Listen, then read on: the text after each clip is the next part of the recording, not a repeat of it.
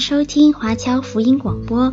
我们的制作是免费赠送给对福音感兴趣的朋友，以及希望在圣经真理上成长，并且热心传福音的基督徒。您可以透过电话和电邮向我们索取，或浏览我们的网站 cgbconline.org 来了解我们的最新资讯和制作。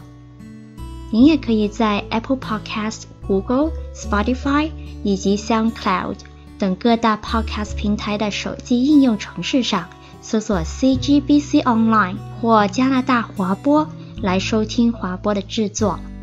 我们也欢迎您以自由奉献的方式来支持我们的事工。再次感谢您的收听。那今天是母亲节，我也特别在这边祝各位母亲母亲节快乐。那通常母亲节哈，教会的讲道信息主题一般都会是才德的妇人啊，母亲的属灵角色啊之类的。那这个信息内容或许是会专注分析一些，呃，在圣经里面，无论是在信心上还是在养育子女这些事情上，有很好的。属灵榜样的这些女性的角色，那一般来讲，那耶稣肉身上的母亲啊，玛利亚一定是首选。我相信今天早上有很多的教会都用玛利亚作为主题来呃做今天的信息分享。那其次可能就会讲到像旧约里面，呃，比方说像是撒母耳的母亲哈拿，或者是摩西的母亲哈约基别，这一些都会是一些很热门的人选。呃，有另外的一些人呢，可能会被拿来当做反面例子啊，比方说像是雅各跟以扫的妈妈啊，利百加，又或者是雅各的那两个争风吃醋的太太，就是利亚跟拉杰，有时候可能也会被提到。那当然，这一些人物给我们带来很多的启发。我并不是说讲他们不对或者不好哈，其实他们是可以帮助我们从圣经跟我们所谓的基督信仰的角度来更加了解母亲，或者是说我们可以更加广泛一点的讲到女性她的身份认定，还有一些操守。那我今天跟各位来探讨的一个人物，可能相对来讲就比较冷门一点，但是非常的接地气，而且是很现实的人物。那各位也知道，我是一个很现实的人啊，呃，我跟大部分的基督徒一样，我对生命、我对信仰，我是抱持着非常好的盼望，还有我有最高标准的期待。可是同时，我也会对一些，比方说像是人性上的阴暗啊，人生当中的无奈，还有一些社会环境的负面影响，我有相当程度的心理准备。那换句话说，其实我觉得，当人在面对苦难的时候，或者在面对着一些社会的情境的时候，如果你一时软弱，你做出或者是说出一些呃，我们惯常可能不太符合基督徒认为应当有的那些行为与言语标准，你说出这些话，做出那些事，其实也很合理哈。那个其实也是神可以容许的范畴之内。所以，我们教导归教导，我们对呃弟兄姐妹要求也归要求。等到实际情况真正发生的时候，其实我们才知道自己会怎么样来回应。那我们今天的主角其实也是一样，她是一个在她的生命当中有各种经历的女人。她可能有时候有一些反应或者做法，我们看起来好像不太符合基督徒的标准，但是非常的真实。那也跟我们现在的现实生活是很贴近的啊！我今天的题目叫做“那个给神起名字的女人”哈。我想如果没有配上经文的话，大概很多人以为我讲的也是玛利亚，但事实上并不是。那我们今天的主角就是亚伯兰的小妾，她叫做夏甲。夏甲的故事开端是在创世纪的第十六第十六章。事实上，他真正出场的篇幅，在整个创世纪里面也就那么两章而已，而且他记载的事情都差不太多。在十六章的时候，讲到他受不了祖母的苦待，然后自己离家出走，然后在旷野遇见神。然后接下来在二十一章的时候，他又在旷野遇见神，不过那一次是被赶出来的。如果单从这个角度看，我们可能会觉得这个人好像还蛮悲剧的。搞得好像一些民间剧场啊，或者是粤语长篇呢、那里面的那种情节，就是那个人物总是在苦哈哈的，不知道为什么他这么糟糕哈，那个遭遇。那我们各位作为看官哈，旁观者在看着这些故事的时候，有时候我们可能会很同情下甲，可是有时候他会觉得说，可怜之人就必有可恶之处。那我无论你的态度是如何，或者是说你是不是真的已经很熟悉《创世纪》里面夏甲这一段故事，我们试着今天再一次比较仔细的去体验一下，去经历一下夏甲他所经过的那些种种的待遇，从而希望能够对这个故事有一些更深入的了解。我之前其实也说过了，我在读旧约圣经的故事的时候，我通常是一段故事读两到三遍。每一次从不同的角度里面去思想那些人物的表现和想他们的心理到底是怎样。那今天我们也试着这样子做。首先，我们先从一个局外人的角度来看。我们都读过《创世纪》的第十六章，那刚刚我们也读到了其中的一部分。现在，先让我们试着来简化一下这一章圣经里面的这个故事。整体上来看的时候，这是一个非常经典的宫斗小说，或者是一些豪门争斗的戏剧里面常见的桥段。啊，一个出身低微、本来很不起眼的小婢女，因为她所服侍的主人或者说祖母跟这个祖母比较亲近，因为等于是贴身丫鬟嘛，所以就被这位大夫人好像顺手拈来一样，把她推给了这个家的主人。原因是因为这个大夫人没有办法生孩子，而这个家的主人又得到了神明的启示，说一定要有儿子，所以那个夫人就按照当时的惯例，当时的惯例是说，这个夫人她自己的婢女所生的孩子，就等同是这一位夫人的孩子，啊，所以就有了这个借腹生子的安排，让家主跟这个小婢女下甲同房，生了孩子之后再回归到。大夫人的名下，就是这样子而已。其实也不是什么大不了的事，在那个时候，在那个地方，这种事情真的是稀松平常。然后这个小婢女不出意外的怀孕了，然后就开始有一点飘飘然起来啊，期待可以说母凭子贵，用少夫人或者是少奶奶的身份来自居，甚至有一点点小看当时给她机会怀上主人孩子的这位大夫人。其实想回来，这个也很平常，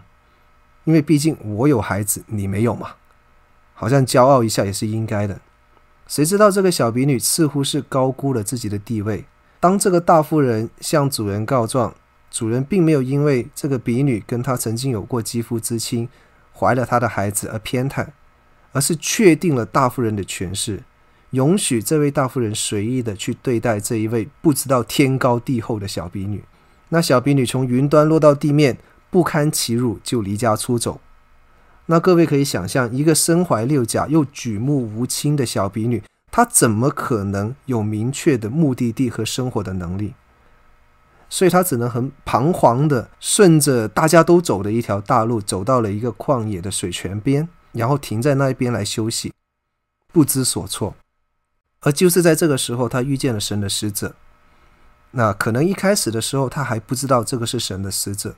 但是在交谈当中，他发现神原来知道他的一切的状况，然后神透过这个使者叫他回去，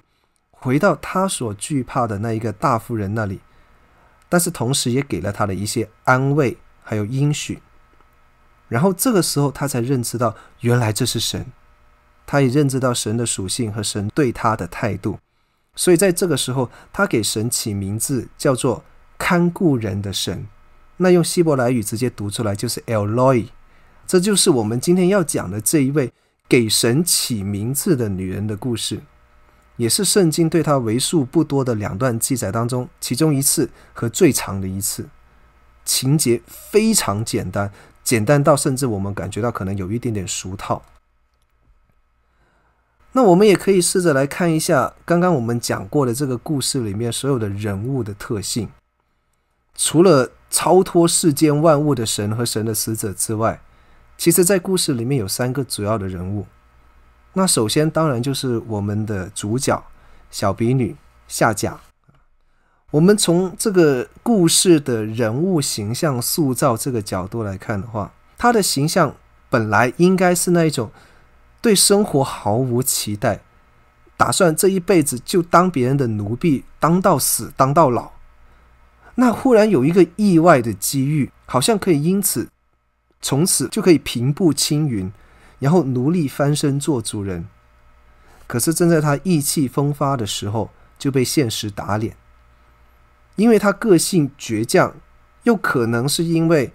本身他无所谓的，但是在这段日子里面培养出了他本来没有的那一个自信心或者自尊心，所以他不堪受辱，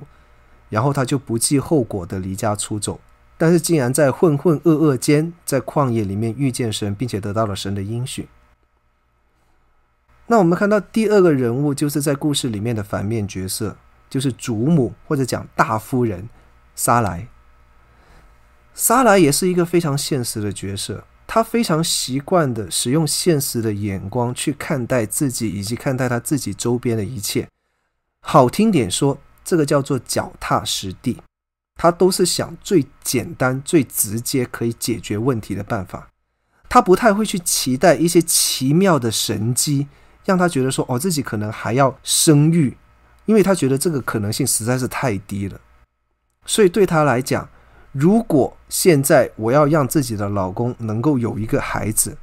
最现实可行的方案就是按照当时的风俗，透过自己的婢女来借腹生子，所以他就照样的做了。可是当他发现自己已经养虎为患，他采用的方式也是相当现实的做法，他就直接跟自己的丈夫告状，然后从丈夫那里得到随意对待小婢女的这样子的权利。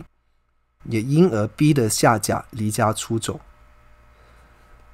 然后在这个故事当中，还有一个本来应该很重要，但是在戏份上却是非常少的角色，就是沙莱跟夏甲共同的丈夫家主亚伯兰，或者我们用他后来的名字叫亚伯拉罕。其实我们想一下哈，无论是夏甲这个有时高有时低这样子的待遇，还是像沙莱这样子所做的。事前事后各种各样的安排，其实本质上都应该是由亚伯兰来负责，因为他是男性，他是家中的主人，在当时的社会环境当中，他理应要担当起他自己家里面一切好或不好的种种责任。然而，我们看到在故事当中的亚伯兰似乎并没有在这两个女人的对抗当中做了任何的事情，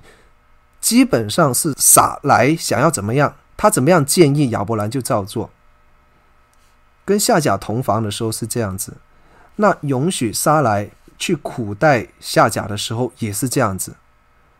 所以在这边哈，如果各位姐妹看到这里，对亚伯兰的作为感到有一点愤愤不平啊，我觉得是非常合理的，因为确实他所展现出来的感觉就是说，他并不想要介入他妻妾间的那些事情跟争斗。同时，他自己也并不想为后续的事件负上任何的责任。他好像就是一个没有关系的人，在看着两个女人在打架。那当我们真的了解了这三个主要的人物之后，我们就可以再一次来看这个故事。那这次试着从我们主人公夏甲的角度来看，我们边看也可以边从他的角度来透过这个故事反思一下。女性或者讲母亲的角色，其实我们今天都知道哈，现代女性要活在世上并不容易。就算我们不需要那些电视剧啊，或者是新闻媒体的那种渲染，可能各位姐妹在生活的各方面、各层面上都有不同的体会。没有错，我们现代女性在地位上是比亚伯兰时候的女性要高很多。可是，在很多的方面、各样的需求上、各个层面上，包括家庭啦、工作啦、社会啦，还有甚至学术领域上，其实他们需要承受比男性更多跟更大的压力。别的不用说，就是说养育子女的这个责任上，女性要付出来的各项代价就明显比男性要来得高。也因此，我们才会说母亲是伟大的。那我们现在看到啊，现代生育率下降，哈。那相当大部分的原因就是，这些代价可能已经大到过于一些女性觉得自己能够承受的程度，所以他们选择宁可不要这一个伟大的称号跟赞赏。那当然，这一些其实都是属于个人的选择啊。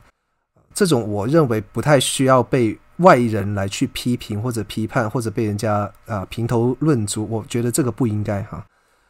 但是我们要对那些愿意付上代价、愿意成为母亲的女性，她们应该是值得我们给予额外的赞赏跟支持。那当我们再看夏甲，其实她的生命历程可能跟一些现代的女性有一些相似，或者是说是相同的地方。那各位姐妹，今天在看夏甲这个故事的时候，看的过程当中，会在他的生命某一个阶段、某一个时刻，也能够找到自己的影子。当我们回到这个故事的开头。当夏甲还是一个小婢女的时候，她所身处的是一个由不得她给自己做主的境地。她要不要嫁人，她要嫁给谁，甚至说她要跟谁发生关系，全部都不是由她自己说了算。她被安排借腹生子，被自己的祖母推到家族的怀中。或许在周边的人看起来，这还是一段奇缘。是家中主人和大夫人的特别优待，因为在这之前，他只能算是一个奴婢。奴婢的地位可能比那些做苦工的奴隶要稍微高一点点，因为至少可以在夫人的身边做一些不算是太重的功夫。但是现在有机会可以上到主人的床，哦，这当然是一个莫大的荣耀啊！虽然家主的年纪啊是比较大了一点。可是，在当时的社会环境里面是完全正常的。只要有机会可以攀附上家主，这又未尝不是一条好的出路。至少下半辈子衣食无忧，这一点应该是没有问题的。因此，既然祖母撒来愿意顺从风俗，把这个婢女送给主人当妾留后，那小婢女夏甲也就同样的顺从这个当时的社会风俗而生存下来。也许从我们现代人今天看起来会觉得说啊，他好苦啊，他没有权利啊，没有自主啊，没有办法主张自己的身体啊，那个婚姻不自由啊，等等。但是在当时看来，这个都很平常。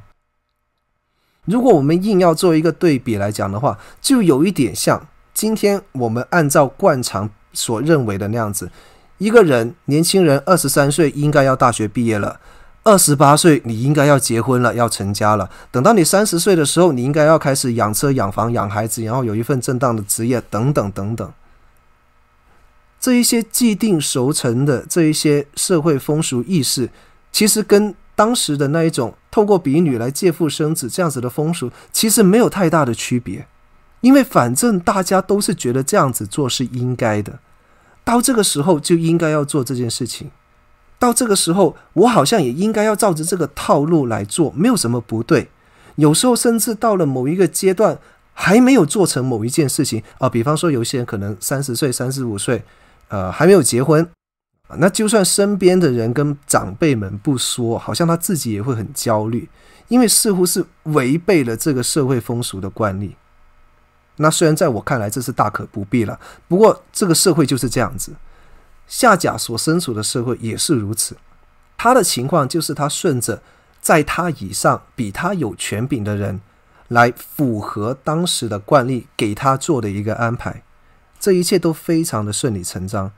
而且也因而让他的生活过得比之前稍微好一点。那对他来讲，这个没有什么不好的。那就在夏甲这一个顺理成章、顺从世俗的过程当中。他其实也获得了这一个来自世俗的好处。他因为跟主人有了肉体上的关系，那相应的，他其实也会获得一些比较好的照顾。当他怀上了孩子之后，这又是更大的回报跟好处。除了各种在现实利益上面的获益，那本身能够成为母亲啊，其实也是一件值得高兴的事。那我们必须要了解。即使直到现在，夏甲都还不是我们传统意义上认为的所谓的悲情的主角，因为不光还没有逼迫发生，而且他的日子过得比之前还好，过得还不错。他之前都让人感觉到对自己的婚姻啊，对自己的身体的安排啊，好像表现的别人怎么安排他都无所谓，他也没有太大的一些情绪的起伏，或者是他在人生态度上有什么明显的转变，似乎都没有。但是在这个时候，可能就稍微转变了一点。他因为这一件喜事，感觉到他的人生变得好像更加光明了，路途更加开阔了。他也开始重新评估自己在这个家里面的价值。觉得是不是说自己因而在这个家里面显得更加重要了，以至于可能有一点点得意忘形。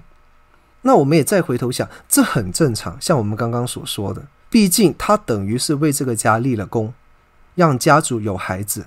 而且他肚子里面的孩子说不定日后就是继承这个家业的人。那现在好像嚣张一点，也不是很过分吧？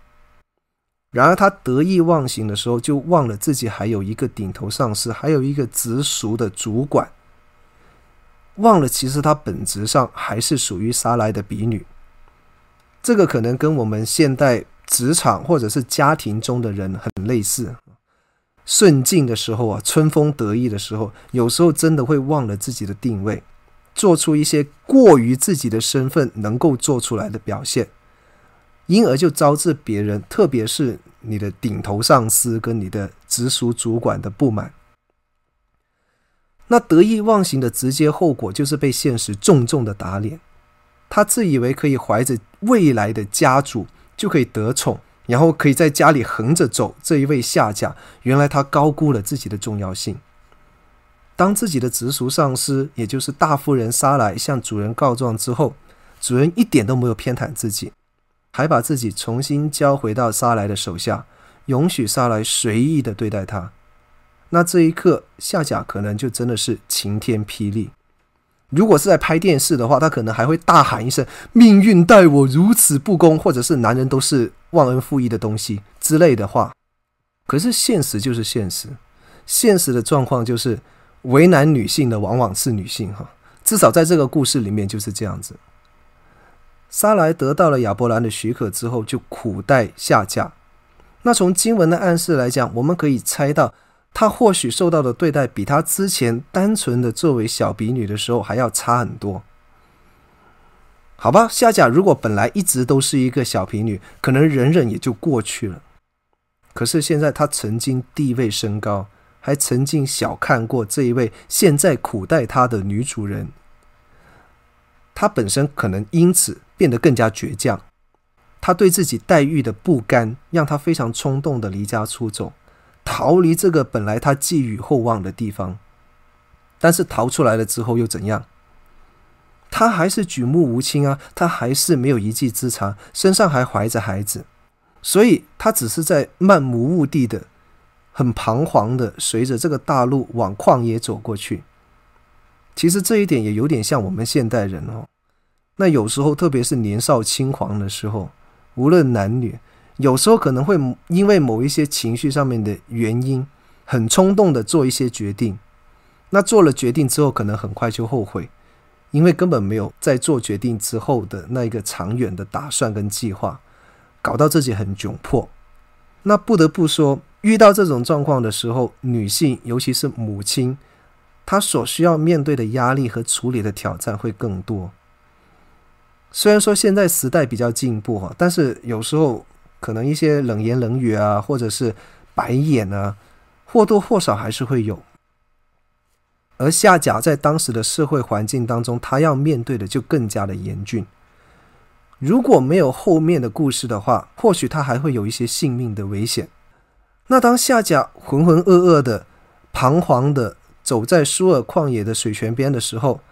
我们要记得这个地方啊，不是什么鸟语花香或者是一种神圣庄严的场所。严格来讲，它就是有点像是我们今天高速公路旁边的那种休息站，让赶路的人稍微歇一下、喝口水、吃点东西，然后继续走。夏甲走到这里，再往后他也不知道应该走到哪里去了，因为他本来就没有目的，逃出来也不是抱着那一种。像我们讲到出埃及的时候那种喜悦、脱离苦难的那种心情，他只是很失魂落魄的走到某一个地方，他就停下来，就是在这样子一个没有人期待会遇见神的地方，他遇见了上帝的使者，他也因此遇见了神。神的使者在看到夏甲的时候，首先是确认了那一个他可能不是太喜欢的身份，就是撒来的侍女。上帝的使者是这样子问他：“你从哪里来？你要往哪里去？”我们看到这种问题的时候，我们会觉得这个跟神一贯问问题的方式都很类似，那就是在明知故问嘛。然后被问问题的人透过这个问题去反思自己自身的情况。夏甲的回答也确认了我们之前的猜测，他确实是没有目标，他也不知道自己要往哪里去，所以他的回答里面只回答了神使者的第一个问题，就是说：“哦，我是从撒莱那里逃出来的。”但是他自己不知道要去哪里，所以没有第二个问题的答案。这个时候的夏甲可能还是很迷茫。甚至他也不确定自己现在这一个跟自己说话的人是他家里面主人亚伯兰所拜的那一位耶和华神。他只是自然反应的回答，或者在这种无助彷徨的时候，能够得到这一位眼前的使者他的一些指导或者是启发。这个时候，神使者所启示的信息，如果我们看的话，我们觉得可能会让夏甲还蛮崩溃的。因为神说你要回到撒莱那里，而且伏在他的手下。从我们的思维来看，这个无疑是要他回归到那一个刚刚逃出来的火坑里面。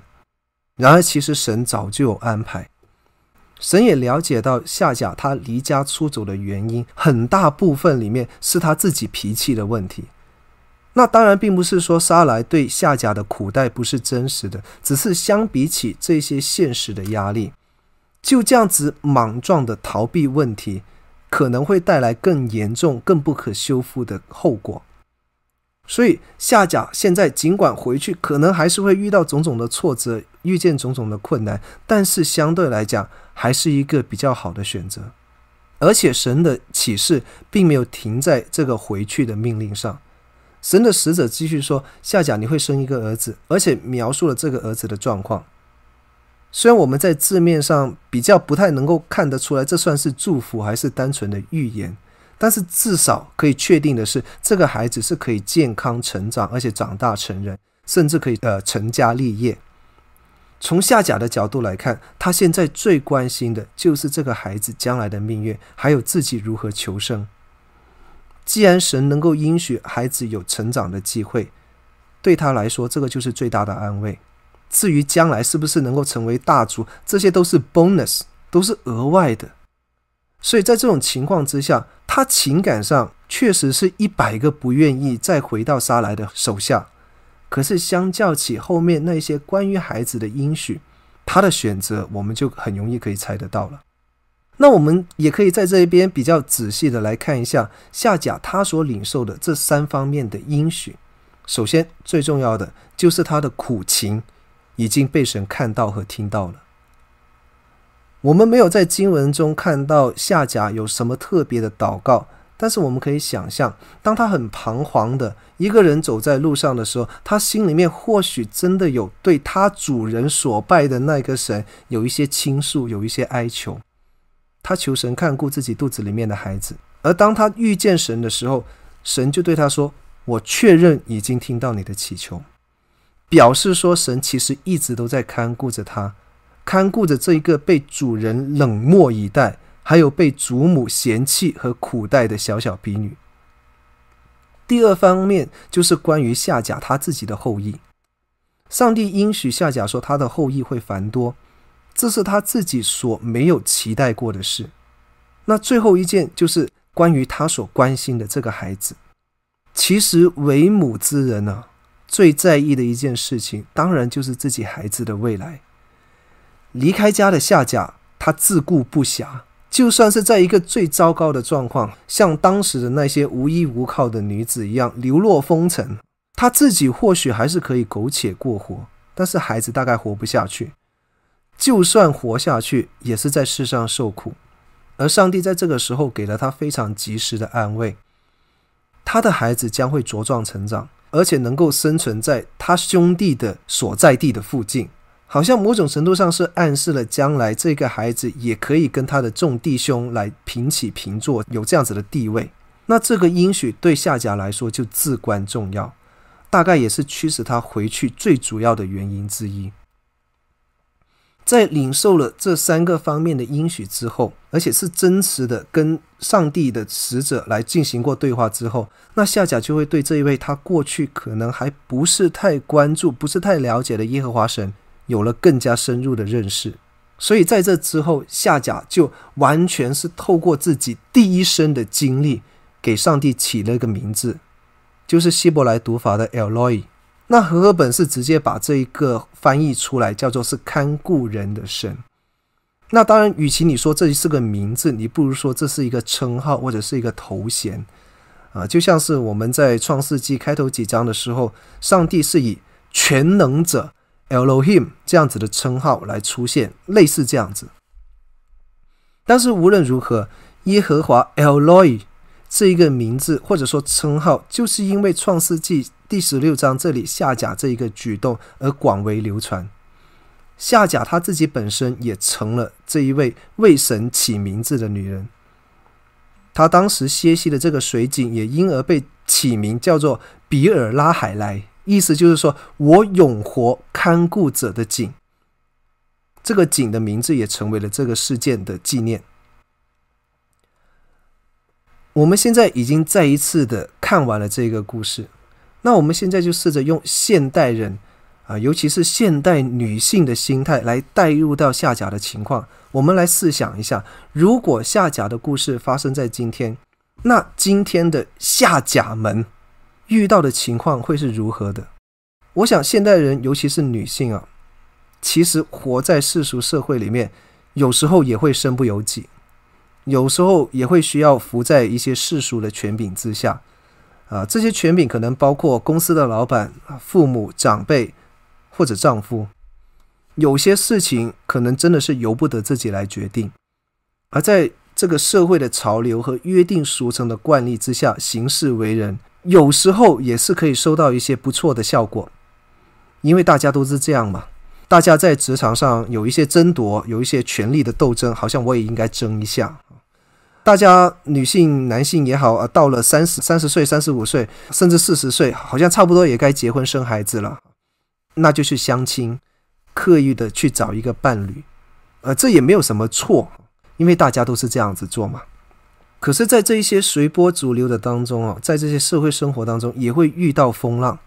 也会遇到有挫折，也会受到有现实的打击。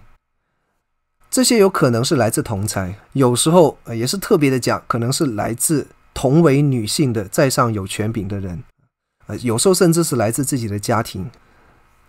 受到这些打击，遇到这些状况的时候，有时候虽然很想反抗，可是自己的能力有限啊。虽然我们华人哈，其实在呃传统上，我们都会建议说，女性在生活上是可以依靠男性的。那当然，如果有一位能够互相扶持、能够互补、能够互助、能够互相建立的伴侣啊，就像我们教会呃牧师师母一样哈，一起服侍，有很好的见证，那当然是最好的。可是好伴侣啊，不是说你想有就有。你像夏甲碰到亚伯兰这样子冷漠对待他的男人的时候，不但帮不上忙哈，甚至还会成为他麻烦的来源之一。那这一点在社会上也是很常见的。好吧，那男人靠不住。自己又无力对抗，可能就只能像夏甲那样子不计后果的逃避。那还是这句话，逃了以后又怎样呢？我之前在学辅导的时候，其实我们看过很多的案例，就是说看到一些年轻的女孩子为了逃离原生家庭，因为原生家庭里面有对她不太好的爸爸，有对她不好的妈妈，她为了要脱离那个家庭的环境，就很仓促的跳进婚姻。为了离开这个家，不计一切的后果。但是之后很快，他又发现他的婚姻，他所组建的这个新家，比他原来的那个家庭好不到哪里去。那可能就又一次选择逃避，从一个男人身边逃到另外一个男人身边。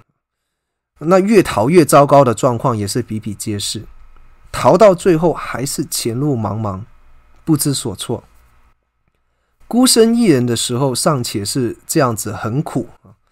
那如果这个时候是还有孩子在身边的话，那困扰的程度就更加高，因为你自己可能还可以勉强解决生活的问题，孩子怎么办？孩子将来怎么办？他长大后要怎么样为他安排？所以这一些都是女性要面对的东西。如果我们的故事停在这里，这一些下甲们或者是下甲的故事在这边结束，那终究最后这些也不过是成为命苦女人的悲惨人生这样子的一些故事，让人能够在茶余饭后的时候啊唏嘘几句，不过如此而已。可是夏甲遇见了被他称之为看顾者的这一位耶和华神，所以他的生命结果就从此不一样。那我们话又说回来，遇见神之后的夏甲，其实并没有像之前得宠那样子，马上就恢复成从前那样顺风顺水，然后享尽荣华富贵。我们甚至可以说，他的现实状况并没有太大的改变，他还是要回去服在撒莱的手下。原本应该要服从的这个世俗权柄，他仍然要顺服。而他回去之后，还是要继续完成他怀胎生子的这个任务，也就是说，本来要他去处理的事情也没有变，还是要他去自己去做，要他去完成。但是在这当中，又有了一些本质上的改变。原本他是活在世俗、身不由己、随波逐流的一个小婢女，还需要为自己和自己孩子的未来来担心。可是现在，他非常明确的知道，神会看顾他，神也会看顾他的孩子。上帝赐给这个孩子的名字是以实玛利，意思是说，神听见了。当日后夏甲每一次叫自己的孩子回家吃饭的时候，他就会想起这一次在水泉边的时候跟神相遇的情境，也就再一次的提醒他说，神是有听见他的声音，神是有了解他的需要，神有看顾他。而他也得到了神的应许，应许说这个孩子将来会健康的成长，而且会成为大族的首领，他自己也会因此成为大族之母。这一些有一些是他的所求，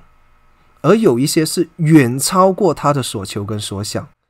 那这一些都是来自于神。我们特别要说，并不是因为夏甲或者是以实玛利他本身有什么特别之处，又或者是说因为他们特别苦。所以他才有这样子的补偿。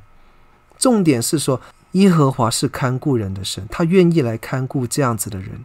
因为神他有丰盛的恩典、怜悯跟慈爱，他来看顾像夏甲和以实玛利这样子的人。当我们从夏甲这个人物来思想现代的女性和母亲的角色的时候，我们可能就会有更多的领会。活在世上，身为人，尤其是女性跟母亲。其实我们遇见困难真的是在所难免。或许我们在座的各位姐妹、各位妈妈，你可能跟夏甲有一点点类似，曾经因为现实的原因，对世界做出种种的妥协，然后你会遇见困难，在困难当中受苦，或者想要逃避，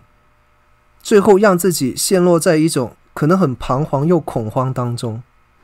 又或者说你完全不像夏甲。你一向都很有主见，很坚强，你都勇于斗争，最后好像不知不觉的变得有一点像我们故事里面这些反面角色，像沙莱这样子的人，成为别人故事里面的反派。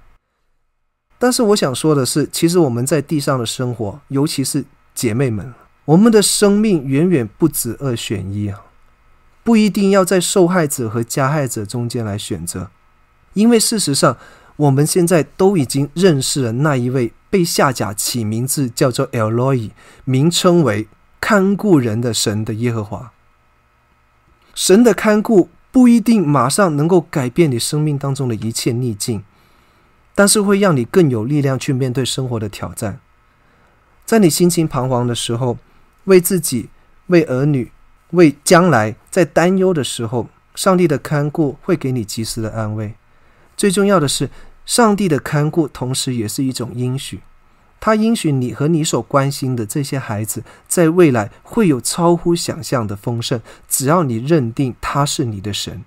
你要专心仰望他，这份应许就会一直都有效。所以今天我们最后在做一个总结的时候，我们会看到，从今天这一位给神起名字的女人夏甲的身上，我们确实能够学到很多。首先是，当我们活在世上，我们要追随各样的习俗、各样的惯例，在所难免。重点是，即使我们在跟随世俗的做法，跟随着这一些。周边的大家都认为是对的做法去做的时候，我们自己也还是要知道自己所做的事情到底有什么意义。正如夏甲在开始的时候，她怀孕的时候，她并不知道她的孩子没有在神国度的应许之内啊，因为应许的是以撒，不是他以实玛利。可是以实玛利，她也是神看顾保守，而且要他发展壮大的其中的一个角色，这一点都是夏甲并不知道的。可是，在他遇见神之后，他就知道了这件事情。其次，我们在顺境的时候，不要太过得意忘形，以至于忘了自己的身份跟定位，尤其不要忘记我们在神面前的身份。然后，当我们将所有的期望、所有的期待都寄托在人的身上的时候，其实免不了会失望。当然，我们要期待，而且理应要尽力维护好一些很良好的人际关系，那尤其是夫妻间的那种互助的关系。但是现实就是，除了神，没有谁是永远可靠的。所以我们要做好这样子的心理准备。而当我们觉得说啊，个人的性格坚强，这不是一件坏事，只是我们要留意，最好不要随从自己的倔强而做出一些不计后果的事情。那这样子只会给自己找麻烦。而在养育子女的方面，我们都会知道说，为孩子操心、为孩子策划，这都是应该的，也是理所当然的。但是凡事过犹不及，不需要因此搞到自己很焦虑，甚至想要伤害自己生命，以至于情绪都出现问题的这种状况。然后，当我们身处在困苦和彷徨当中的时候，或许我们已经被各种烦乱的思绪搞到焦头烂额，没有办法正常思考的时候，其实这个时候也正是我们期待可以遇见神的时刻。所以，如果各位弟兄、各位姐妹，如果你感到彷徨无助的时候，你不妨借着这个机会向神祷告。原因就是因为我们所敬拜的神是 Elroy，我们要记得这个下甲为神所起的名字。耶和华是看顾人的神，他是看顾孤儿寡妇受苦者的神。他看顾人，他也会伸手来保护和帮助那些爱他的人和他们的孩子。所以，当人在困苦、无助、彷徨的时候，神就会赐下超过人所期待的福分和安慰。重点还是那一句：我们要认识神，我们要认识他的名，知道他的名，也要记得他的怜悯、慈爱和公义。好，最后我们一起来祷告。父神，我们感谢你，透过创世纪十六章下甲这一个给你起名字的女人的故事，再一次提醒我们，你是 Elroy，你是看顾人的神，你满有怜悯、恩典和慈爱，你看顾这个世上的弱势，你看顾这个世上需要面对更多困难和更多压力的各位姐妹、各位妈妈，也看顾在你面前的每一位子民。在今天母亲节这个特别的日子里面，